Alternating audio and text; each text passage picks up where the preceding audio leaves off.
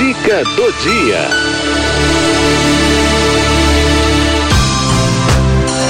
Saúde na terceira idade, com o doutor Valdir Reginato. Pra quem já estava ansioso, aí eu tava, né? Aguardando ele, doutor Valdir Reginato, nosso geriatra médico da família de plantão aqui às quintas-feiras no nosso programa. Doutor Valdir, boa tarde. Boa tarde, Cidinha, tudo bem? Melhor agora. Boa tarde a todos. Tudo bom, doutor Valdir? Tudo bem, vamos fechar o bloco hoje dos cuidados em casa, Sim, né? senhor. Já arrumou a casa, doutor Valdir? Exatamente. Arrumar a casa é um lugar que nós na terceira idade temos que tomar muito cuidado com os acidentes. É e é hora da gente pensar aquilo que eu posso fazer e aquilo que eu já não devo fazer porque fico me expondo a riscos e preciso esperar ajuda de alguém, ajuda do filho, ajuda da filha, ajuda do genro, ajuda do vizinho. Por quê? Porque sozinho muitas vezes nós já não podemos fazer. Eu queria colocar aqui, começando por algo que nós já falamos, mas nunca é demais insistir, a questão dos acidentes nos pisos escorregadios. Já falamos sobre isso, mas é bom lembrar a turma que gosta muito de lavar quintal, Nossa, a turma que gosta de ter tudo muito brilhante, tem que tomar cuidado, quintal molhado é quintal que se escorrega e, no- e lavar quintal não é urgência, então se pode esperar alguém que faça isso melhor. Mas eu era chamada louca do falamos- quintal. Doutor Valdir, eu era chamada. Minha sobrinha me chamava de a louca do quintal. Que eu adorava lavar quintal, sabe? Aí vivia caindo É. no quintal. Agora eu parei.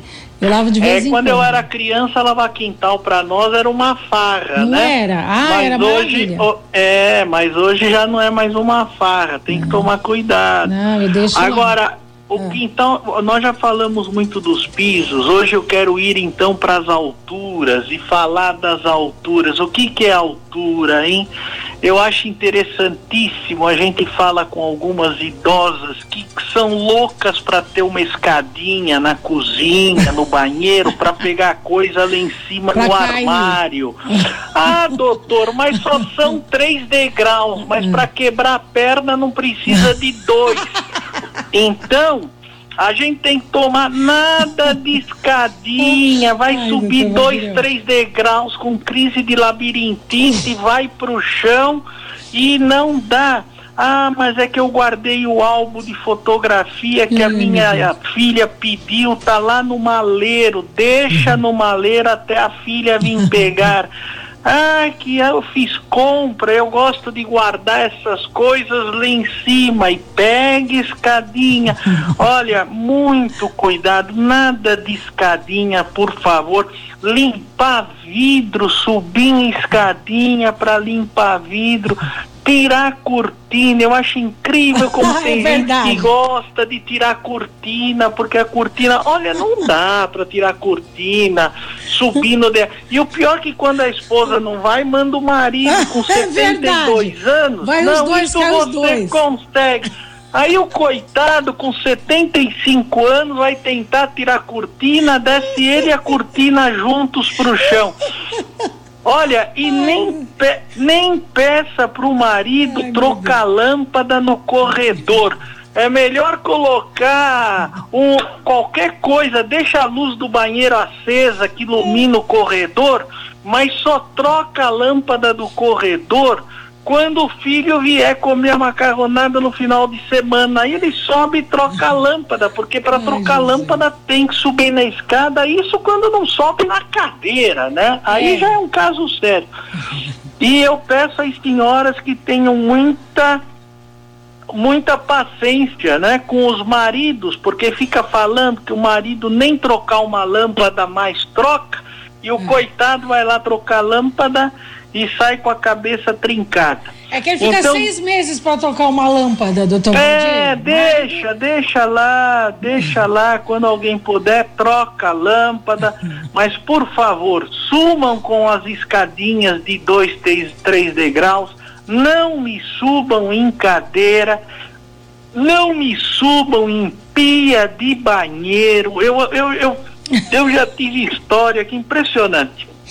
Nada disso. E olha, gente que faz trabalho voluntário. Eu tinha uma senhora que fazia trabalho voluntário na farmácia de uma paróquia. Imagine que na farmácia da paróquia tinha aquelas escadas que ia até o teto, com quase 3 metros de altura, é. e ela subia na escada para pegar remédio lá em cima. Aquela escada que corre e tudo. Por favor, por favor, escada, nada de escadinhas, escadões e cadeiras para subir na altura. Não, mas é só, é só, o é só muitas vezes se transforma numa cirurgia de fêmur. Bom, vamos a outra questão importante: carregar peso. Carregar peso. Na terceira idade, carregar mercado não é alterofilismo e nem fortalecimento da musculatura. Carregar mercado é um perigo. Geralmente a pessoa vem com muito saco na mão de um lado, na mão do outro, quer pegar a caixa, a caixa abre embaixo, começa a desmontar tudo, cai lata, cai aquilo. Então não é hora da gente ficar carregando peso quando vem do mercado. Ou pede para alguém ajudar, o porteiro ajuda, alguém faz, mas não se carrega peso. A coluna não perdoa. Carregou peso a mais, ela vai chiar então aquela caixa mais pesada, não, mas é só é só uma caixa, é que não precisa de duas para machucar a coluna. É então não se carrega a caixa e muito menos pegar a caixa que está lá no chão, que a gente tem que encurvar a coluna, pegar é. a caixa e trazer até aqui em cima. Por favor, não me façam esforços em carregar nada que não esteja dentro dos limites que nós podemos levar. Temos que contar com a ajuda de alguém. Agora quero dar um alerta para essas senhoras que gostam de mudar tudo de lugar todo mês, Ai, porque é nunca estão satisfeitas pega essa poltrona, puxa para cá, puxa aquele sofá para lá, eu ajudo. Bom, no final tá todo mundo querendo ir pro pronto socorro porque ninguém aguenta mais. Então, nada de ficar empurrando o sofá, nada de empurrar móvel, nada de ficar querendo mudar a casa a todo instante. Mudança de móveis a gente faz quando vai alguém visitar no final de semana com menos de 40 anos, aí põe essa turma para fazer força. Agora, esse negócio de ficar olhando a sala e falar, ah, eu acho que esse sofá não tá bem aí, mandar o marido puxar o sofá, é capaz de perder o sofá e o marido. Então não façam, não façam eu adoro esforço coisas. de trocar trocar os móveis, a não ser contando com a ajuda daqueles com menos de, cinco, de, de 40 anos. Outro detalhezinho. É. Arrumar a cama parece bobagem, mas tem algumas senhoras que já têm uma coluna que, meu Deus do céu, arrumar a cama é um esforço enorme. Então, às vezes é melhor a cama não ficar aquela maravilha, hum. mas pelo menos as costas agradecem porque são coisas de todos os dias e todos os dias tem que empurrar o lençol, levanta o colchão, coloca isso, coloca aquilo. Olha, isso para as costas não é exercício, é um purgatório. Então, cuidado, às vezes deixar as coisas um pouquinho mais suaves, sem tanto rigor mas preservar-se da saúde das costas e dos acidentes, tá? Esperar sempre alguém que possa ajudar é ótimo, porque não existem urgências. E eu quero agora falar uma coisa que é muito importante. O quê? É muito comum quando a gente visita as famílias de idosos ter remédio, porque o idoso ele toma remédio com Bota frequência. remédio nisso. É remédio para diabetes, é remédio para pressão, é remédio para o coração, é remédio para o ácido úrico, é remédio para reumatismo, é remédio para tiroide, tem remédio para tudo. Remédio para dormir, remédio para acordar, tem remédio para tudo. É. E a gente às vezes encontra remédio da cozinha até o banheiro, com caixa na sala, no quarto, em tudo quanto é lugar. É pra não esquecer.